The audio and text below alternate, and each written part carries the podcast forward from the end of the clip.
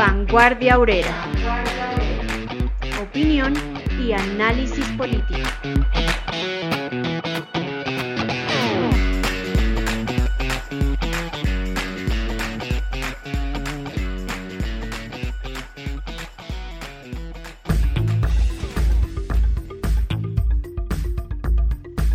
La situación actual de las masas populares, la crisis del capitalismo, el paro nacional y la perspectiva de la lucha de clases.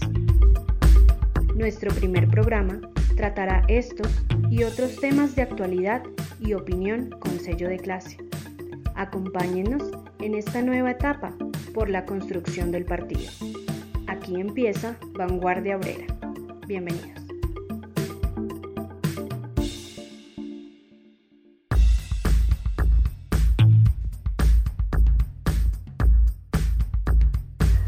Buenas noches a todos los seguidores de Revolución Obrera. Hoy efectivamente estamos en el lanzamiento del programa que se les había anunciado Vanguardia Obrera.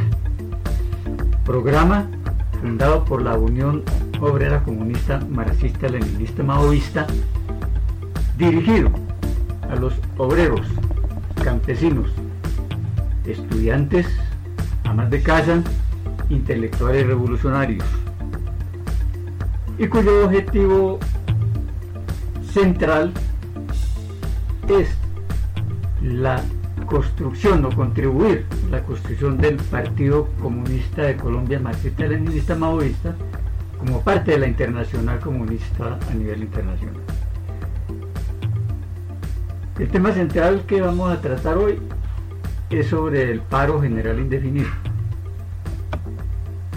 Este programa se va a transmitir a partir de hoy durante todos los lunes en horario de 7 de la noche para que estén entonces atentos a, conectarse a él.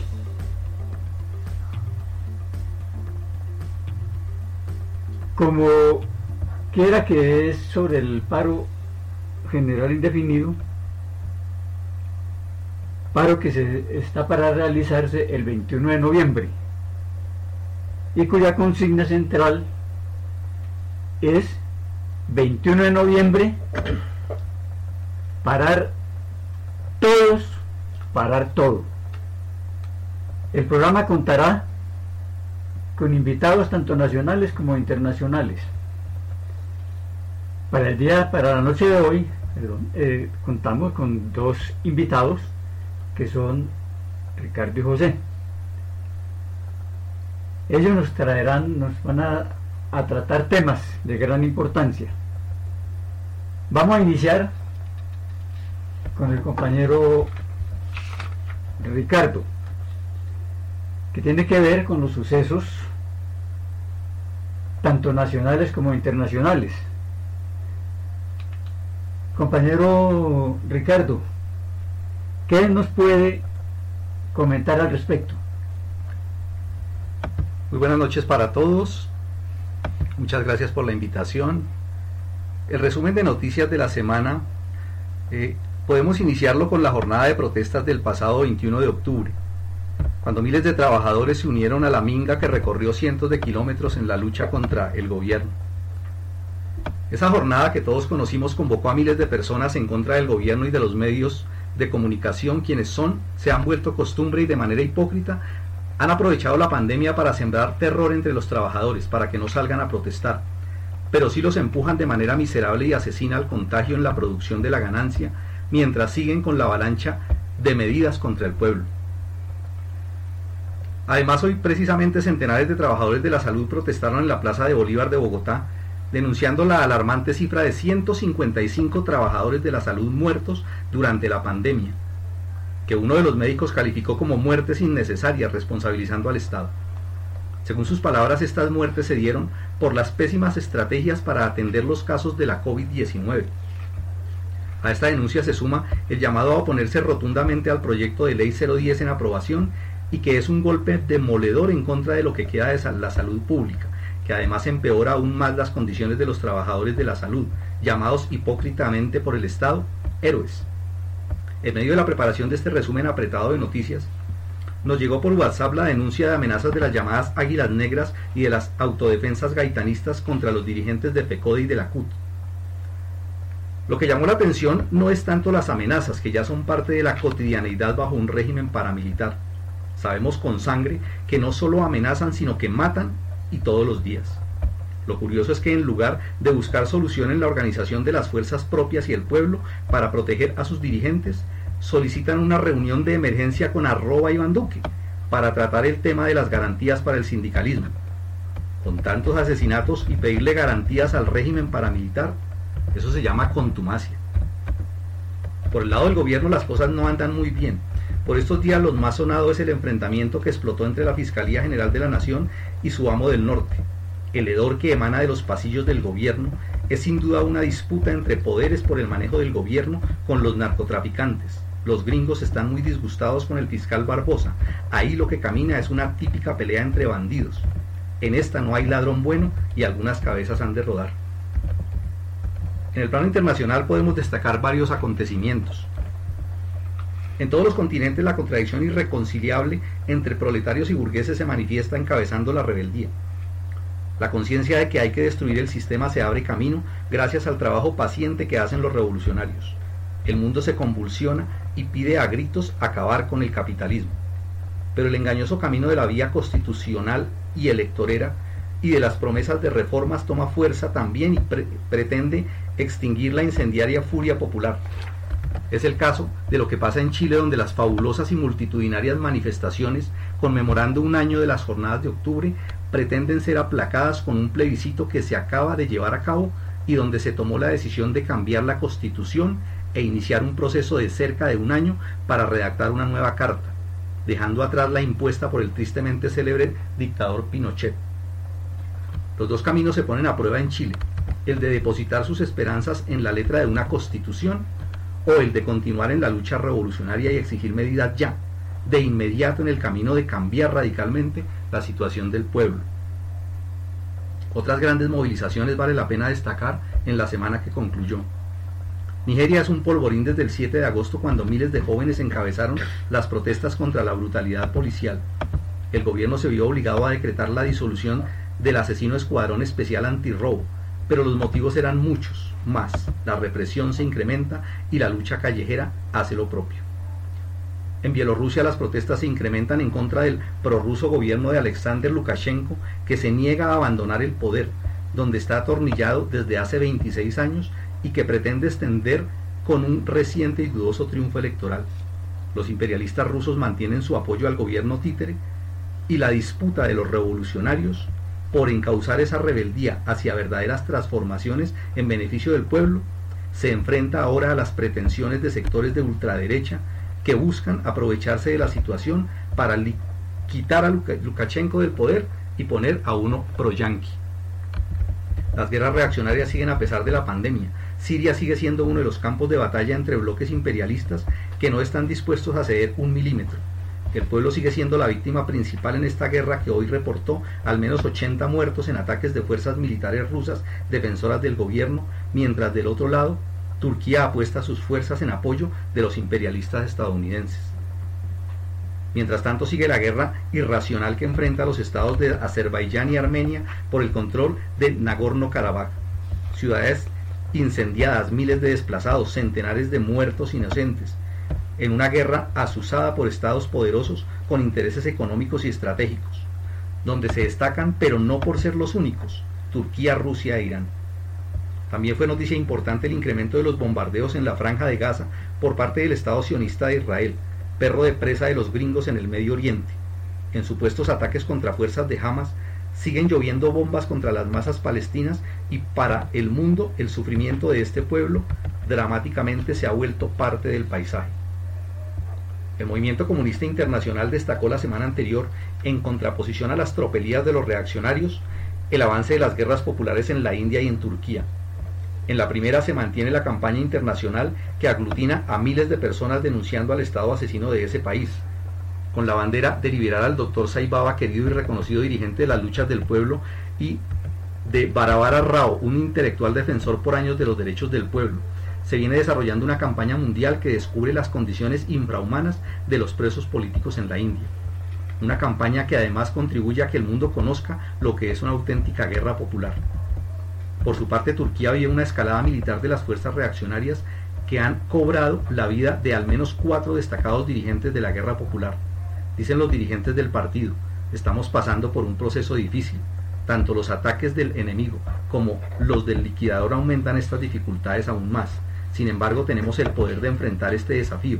No somos ajenos a estas pérdidas y hemos sabido recorrer nuestro camino con más confianza, vendando nuestras heridas cada vez. Finalmente, para todos hoy nos podemos terminar, no podemos terminar este apretado resumen de noticias sin hacer mención a las actividades que se vienen realizando y las que circulan en redes sobre la conmemoración de los 200 años del natalicio de Federico Engels, uno de los más grandes dirigentes del proletariado, las conmemoraciones de las revoluciones rusa y china y claro compartirles las celebraciones de los 22 años de existencia del periódico Revolución Obrera en este mismo mes. Y muchas gracias compañero por la invitación, estamos prestos aquí para comentar sobre los otros temas. Bien compañero, muchas gracias por esa magnífica pues, eh, reseña de, de las noticias de Colombia y del mundo. Ahora seguimos con lo que es ya el tema central que hemos anunciado, que trata sobre el paro general indefinido. Para ello, el compañero José nos va a contar cómo están las condiciones sobre el camino pues hacia el paro general indefinido. Muchas gracias compañero por la invitación. Eh, saludo a los seguidores del programa. Tenemos que decir que hoy existen muchas más razones las de hace un año cuando el pueblo se levantó contra lo que se llamó el paquetazo de Duque el 21 y 22 de noviembre. Obviamente siguiendo el ejemplo de los pueblos de Ecuador, Chile, Francia, Haití, la huelga de los 250 millones de trabajadores en la India, eh, por mencionar solo algunas de las luchas más importantes en rechazo a las medidas antiobreras y antipopulares del imperialismo y las clases dominantes en el mundo. No podía ser de otra forma porque esta crisis económica que está viviendo el capitalismo mundial desde el 2008, el imperialismo y las clases dominantes en los distintos países la han ido descargando sobre los hombros de los trabajadores con reformas antiobreras y antipopulares, con despidos y licenciamientos masivos, con recorte a los gastos sociales, lo cual ha agudizado aún más la crisis social mundial, es decir, el aumento del desempleo, del hambre, la miseria y las lacras de este sistema. A su vez, esa situación ocasiona crisis políticas por arriba en muchos países. Esta situación ya se vivía a finales del año pasado y principios del presente, año, pero fue agravada aún más por la pandemia del coronavirus que ha creado una inestabilidad general del sistema en todos los órdenes, es decir, en el orden económico, social, político, ambiental. Colombia no escapa de esa situación. Decía que a finales del año pasado precisamente se presenta el gran levantamiento contra el régimen y esta situación se ha agravado este año porque no hizo absolutamente nada para impedir la entrada y la propagación del coronavirus, al punto que hoy se registra más de un millón de contagiados y más de 30 mil los muertos. Obviamente unas cifras que deben ser mayores porque existe un subregistro real de contagiados y de muertos. Pero en lugar de atender eso, por el contrario, ha utilizado la pandemia para entregar a los grandes capitalistas, especialmente a los del sector parásito financiero y a sus amigos, por supuesto a los amigos del partido de gobierno, billones a montón, como hizo con las EPS, con los bancos, mientras se presenta la quiebra en masa de las pequeñas y medianas empresas. a la vez que ha impuesto nuevas y más lesivas reformas contra el pueblo trabajador de las que ya venía aplicando desde el año pasado y que originaron el paro del 21 y 22, ordenadas obviamente por el capital imperialista, por el Fondo Monetario Internacional, por el Banco Mundial, por la OCDE, pero a la vez por los grandes capitalistas del llamado Consejo Gremial Nacional, en lo que denominaron la agenda empresarial lanzada desde el 2017 y que es aprobada como el Plan Nacional de Desarrollo. Y justamente por estos días, dos de las muchas reformas antiobreras y antipopulares volvieron a enardecer los ánimos del pueblo. Una de esas, pues el decreto 1174 y el proyecto de ley 010. El primero, el decreto 1174, es en realidad otra reaccionaria reforma laboral que generaliza el trabajo por horas y acarrea consecuencias nefastas para todos los asalariados, pues no solo acaba con la contratación indefinida, sino que rebaja los salarios por debajo del ya miserable salario mínimo. Deja las manos libres a los capitalistas para, para despedir a su antojo sin ninguna consecuencia. Impide la jubilación de las nuevas generaciones y aumenta el aporte de los trabajadores a salud y riesgos laborales, mientras se lo rebaja a los capitalistas. El segundo, que es el proyecto de ley 010 y que están discutiendo los parlanchines en el establo parlamentario hoy justamente, con la mentira de superar las deficiencias del sistema de salud, le da el golpe de gracia a la salud pública para entregárselas definitivamente a los capitalistas financieros, es decir, a las EPS, a las aseguradoras de riesgos laborales, entre otras cosas, el proyecto tiene la idea de unirlas y llamarlas aseguradoras en salud, pero que seguirán cumpliendo el papel de mercaderes de la salud. Por consiguiente, se va a generalizar los paseos de la muerte y se va a acabar con lo que queda del servicio de red hospitalaria pública. Además de esa, que ya es una empresa criminal, ese negocio de la salud, que es una empresa criminal, el gobierno generaliza los contratos miserables por horas, días o meses de los trabajadores y profesionales del sector, que ahorita serán sometidos no solamente a las órdenes pues, de los dueños del, del, del negocio, sino que mediante las alianzas público-privadas van a tener campo y manga ancha para hacer lo que les dé la gana con los trabajadores del sector. Mm, porque ni siquiera van a saber cuál es su patrón. Es decir, no tienen siquiera a quién reclamarles y por consiguiente es un acabose de las organizaciones sindicales de los trabajadores.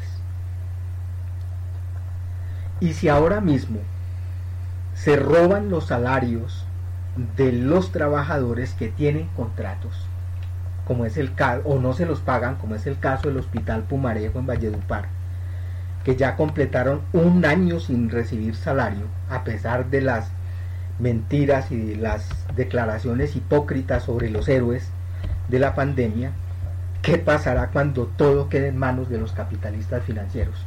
Muerte a granel para el pueblo.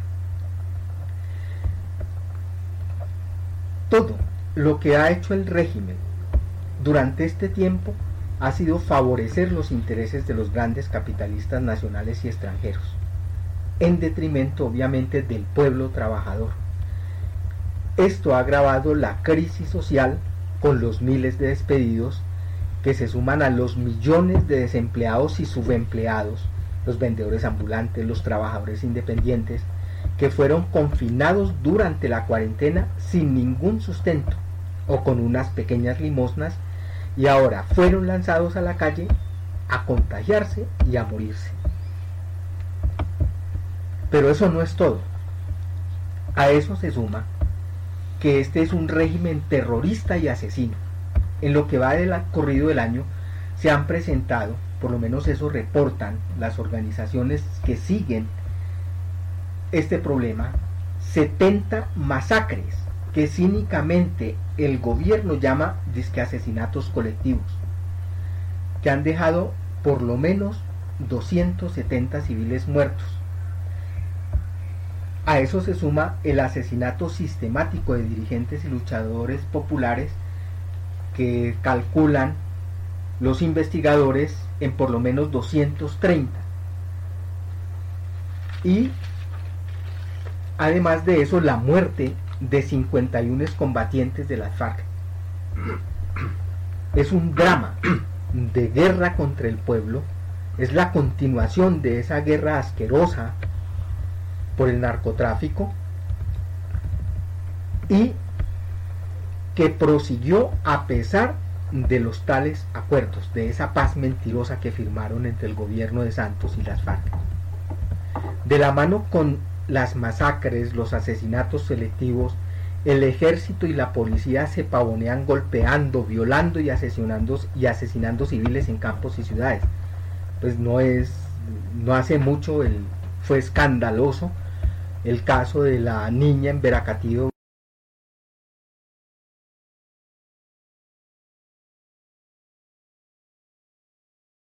ese levantamiento, fundamentalmente los jóvenes, pero a la vez desde el Estado y los medios de comunicación se estigmatiza toda manifestación popular.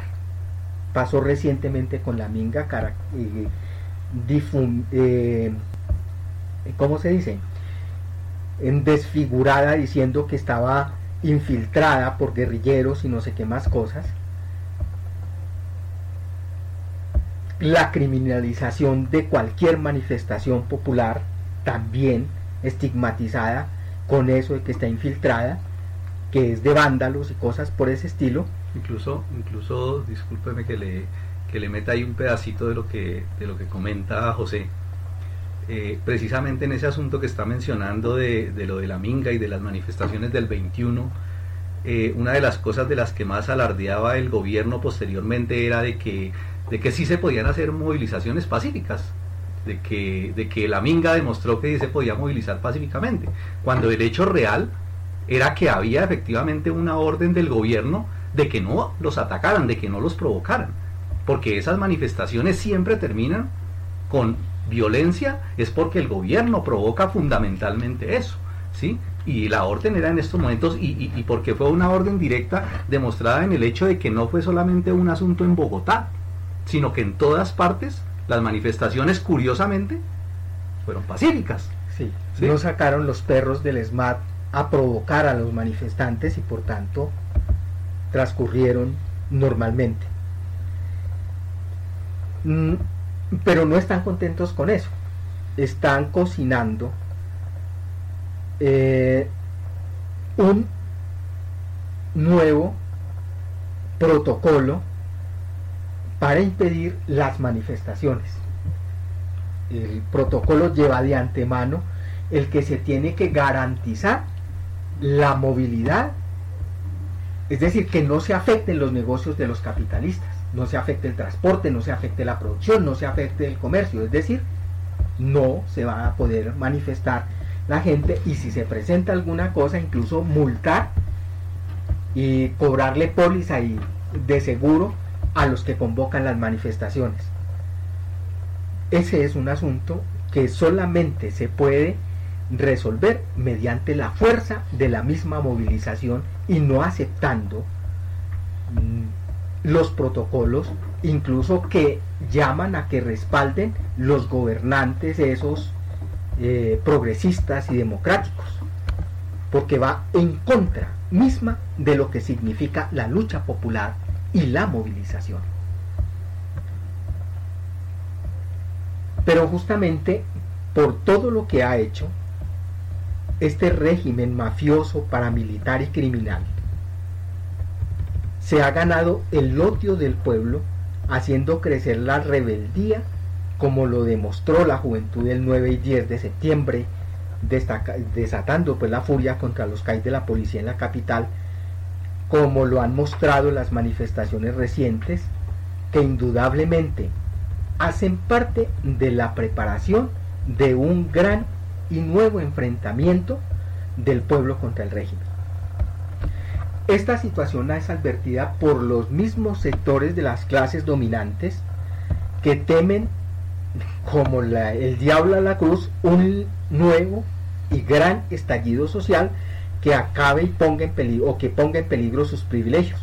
Por esos sectores del liberalismo, con Gaviria a la cabeza eh, y Humberto de la Calle, del partido de la U, como Roy Barreras, se apresuraron a tomar distancia del gobierno claro, no solamente por eso, sino porque se han visto sectores de la burguesía también afectados porque no les llega eh, los subsidios, no les llega la plata, están peleando también por los recursos y todo esto debilita aún más el régimen desprestigiado y odiado por el pueblo.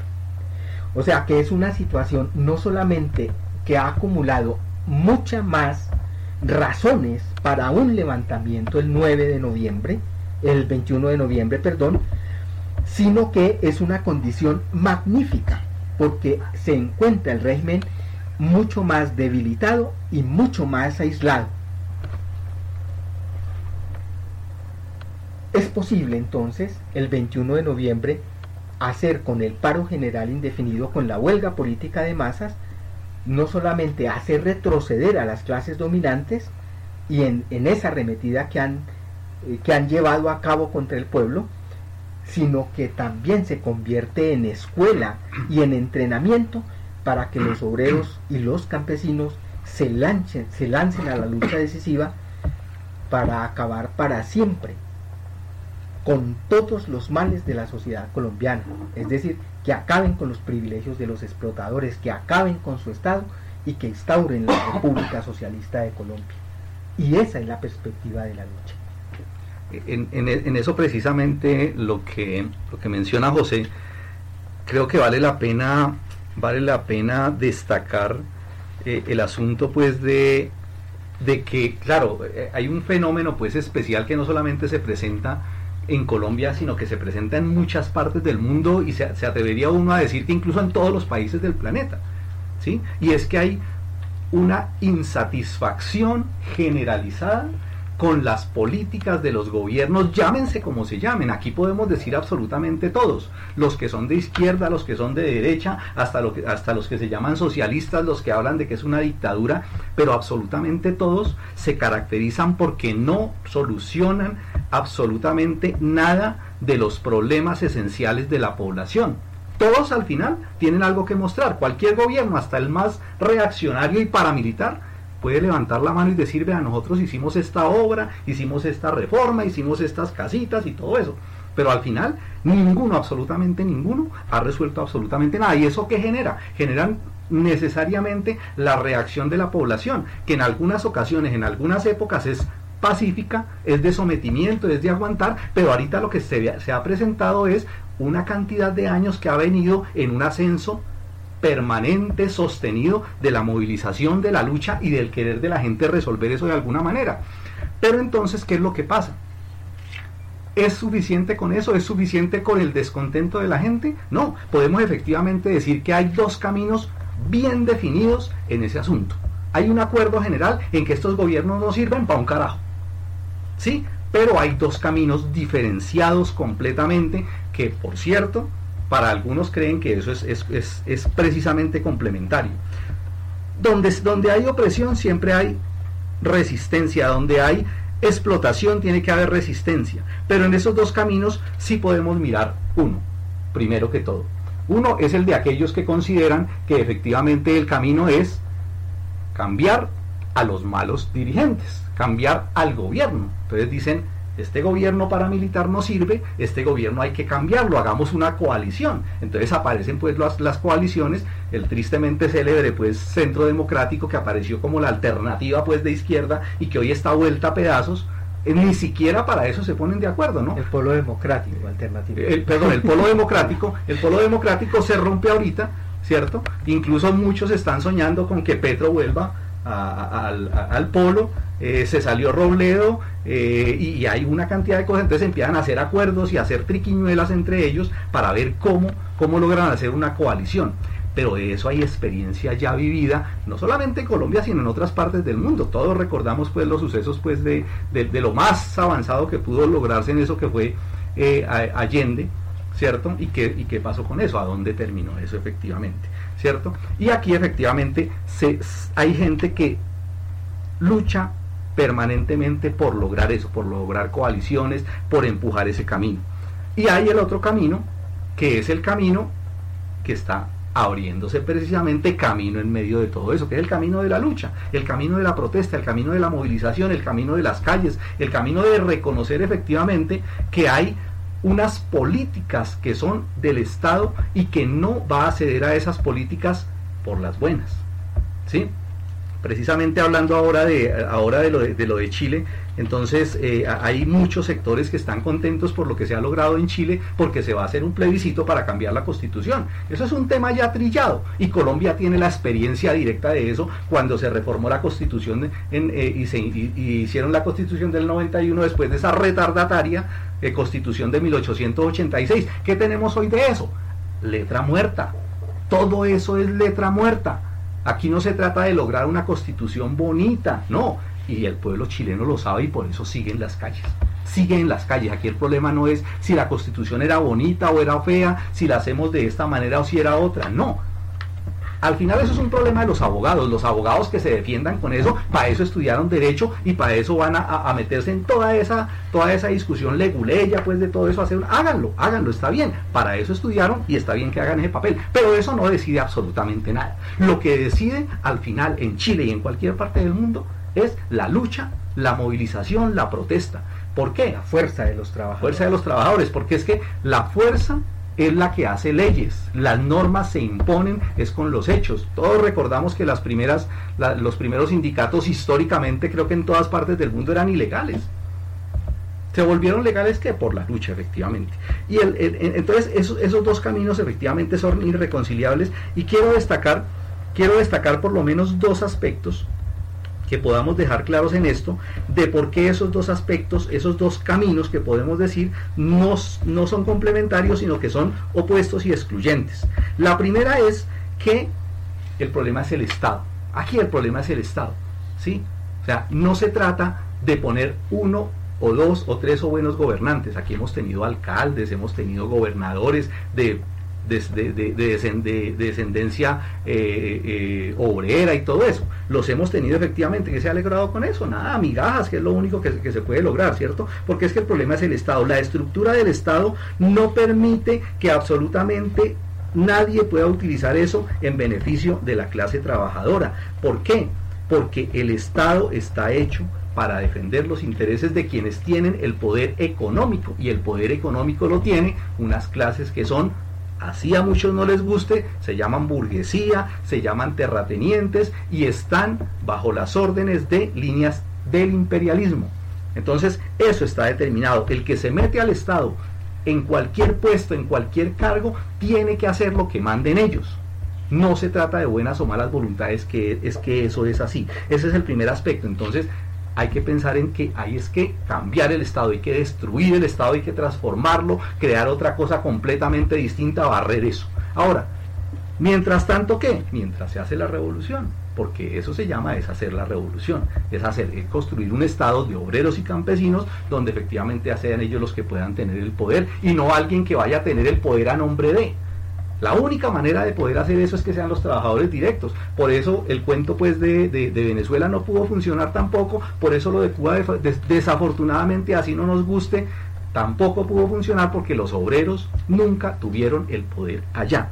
Y el otro aspecto importante que es, que es bueno dejarlo claro, ¿sí? además de eso, es porque no son excluyentes porque si la gente quiere luchar, si la gente está buscando el camino de la movilización, de la protesta, del paro de la producción, del paro general indefinido, de afectar la producción como única forma de hacer retroceder a la burguesía en sus medidas, ¿cierto? Pues obviamente empujar todo eso hacia las elecciones, hacia el camino parlamentario, pues obviamente lo que va a hacer es apagar la lucha, es crear en la gente que está en las calles la ilusión de que vamos a hacer una coalición, entonces estos señores con este acuerdo y que van a llegar a la presidencia y que van a, lograr mayor, mayoría parlamentaria, entonces van a resolverlo. Eso objetivamente lo que lleva es hacia, hacia la parálisis y hacia, hacia la desmovilización de la gente, hacia detener esa rebeldía y a seguir pensando que unos poquitos son los que los van a salvar. Y eso lo podemos ver incluso ahorita, ¿no? Incluso dentro del mismo grupo de ese, de ese sector que está llamando al paro general indefinido, nos encontramos efectivamente, desafortunadamente, gente que todavía cree que pueden nadar en esas dos aguas. ¿Cierto? Entonces, cuando llaman al paro, cuando llaman a la manifestación, encabezan las manifestaciones. ¿cierto? Pero cuando llaman a los acuerdos, cuando van a sumar votos, cuando van a hacer los acuerdos parlamentarios, cuando van a hacer las componendas para poner a los burócratas en, la dirección de las centrales obreras, también están allá. Entonces juegan a los dos bandos. ¿Cierto? Y ellos creen que están haciendo bien. No, realmente lo que le están haciendo es un daño profundo al camino de la lucha revolucionaria. Entonces, esos dos caminos no pueden ser complementarios, son opuestos.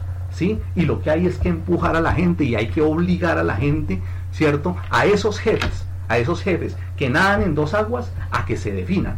O están por la lucha, o están por, por la movilización, están por el paro general indefinido, ¿sí? por, esa, por esa gran movilización, o que se vayan a hacer campaña politiquera, si eso es lo que les gusta, pero que se definan. O que le sigan reclamando que se sienten con el gobierno, que es lo que ha hecho el, el Comité Nacional de Paro en esa misma idea de ese camino, de conciliar y de concertar pues con los enemigos, a pesar de los bofetones y los desplantes que le ha dado el mismo régimen. Incluso ahí cabe muy bien esa consigna que hemos venido nosotros manejando desde el periódico Revolución Obrera e incluso en los comités de lucha, que ni el Estado ni los politiqueros, solo el pueblo salva al pueblo. Es una, verdad pues de acuño que tenemos que tener en cuenta en, ese aspecto. Bueno, gracias compañero por su disertación. A, continuación pues ya vimos eh, todos los antecedentes pues al paro, las razones que tenemos más que suficientes pues para irnos al, al paro general indefinido. Pero falta otra cosa, bueno, ahora el qué hacer. Nosotros, las masas, tenemos algo que nos favorece y que somos muy superiores en número a las masas que tiene la burguesía. Ellos son un mínimo sector, un mínimo grupo que no pasa del 5% o no llega al 5%, mientras que nosotros, las masas laboriosas, explotadas, oprimidas, eh, pasamos más del 95%. Pero ¿qué nos pasa? Que no están organizadas. Y nosotros tenemos que recordar pues eso nos lo enseña la ciencia, nuestra ciencia, el máximo leninismo maoísmo, que son las masas las que hacen la historia. Las masas son las que tienen el poder real cuando se organizan.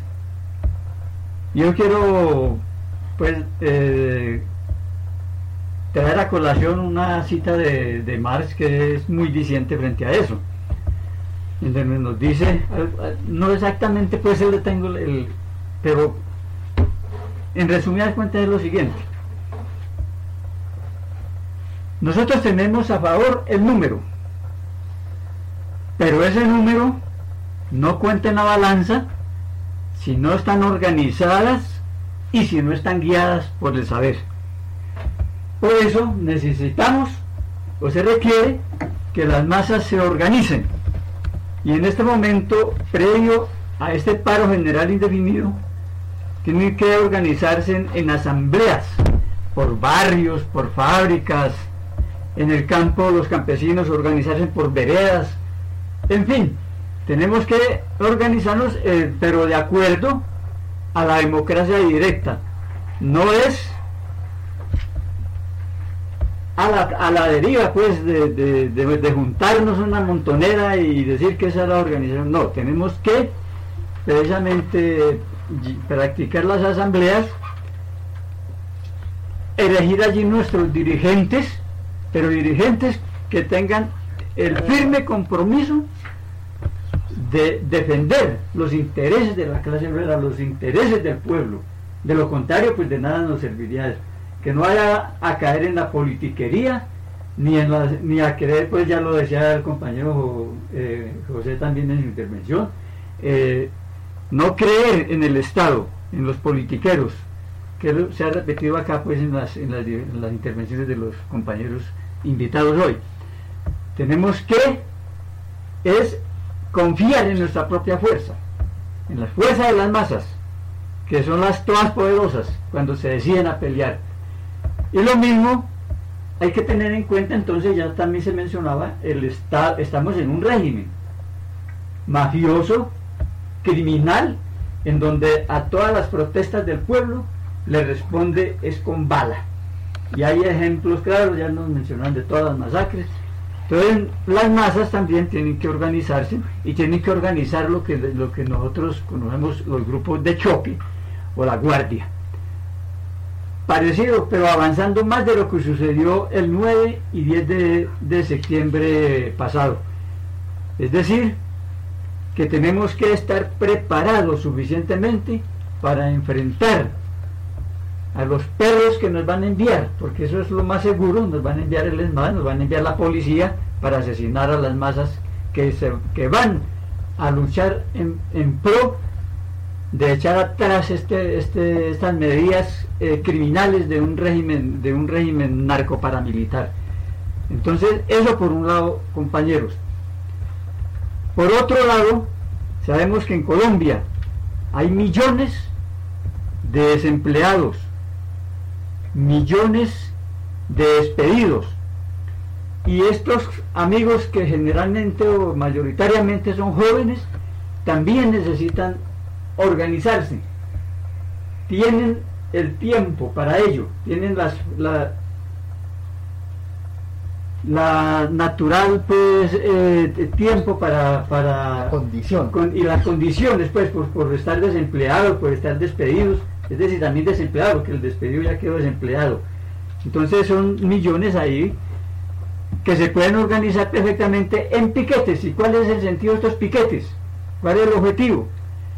organizarse en una forma tal de ir a las puertas de las fábricas para dar inicio al cuando se o cuando se dé el inicio del paro general indefinido a impedir si no lo hacen por su propia voluntad los obreros porque tenemos que reconocer que todavía como que no hay esas condiciones de la clase obrera para para parar por sí pero entonces aquí están los piquetes de, de estos despedidos y desempleados que impidan que los obreros ingresen a las fábricas a cumplir con su labor de seguir produciendo ganancias. Entonces hay que parar precisamente el músculo de los obreros para hacer que este gobierno realmente eh, retroceda en todas esas medidas que ha lanzado contra, contra el pueblo y que durante la pandemia ha arreciado con todas las, las políticas pues, económicas y sociales como ya han sido eh, expuestas por los compañeros invitados. Y no, y no, solamente, y no solamente por los invitados. Qué pena, qué pena cortarle un momentico, qué pena con eso, sí. pero realmente pues los mensajes que, que están llegando eh, dan cuenta de que efectivamente es, es, una lucha pues que hay que dar porque eh, lo que hay que hacer aquí es un paro de verdad la gente se manifiesta en torno a que hay que hacer un, un paro general indefinido, hay que, a, que hay que organizar, eh, organizar, el partido político de la clase obrera, a que hay que ir por encima efectivamente de esos politiqueros, ¿sí?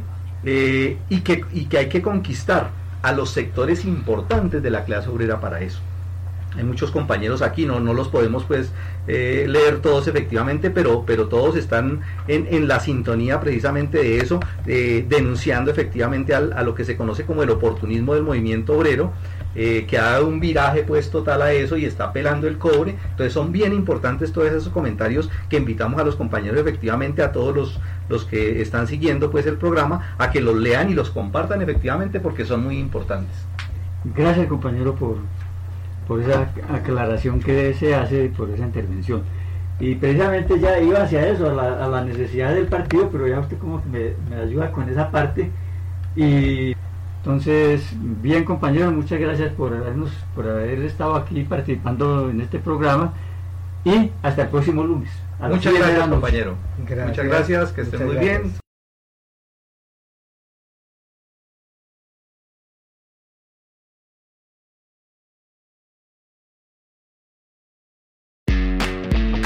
Vanguardia Obrera. Opinión y análisis político.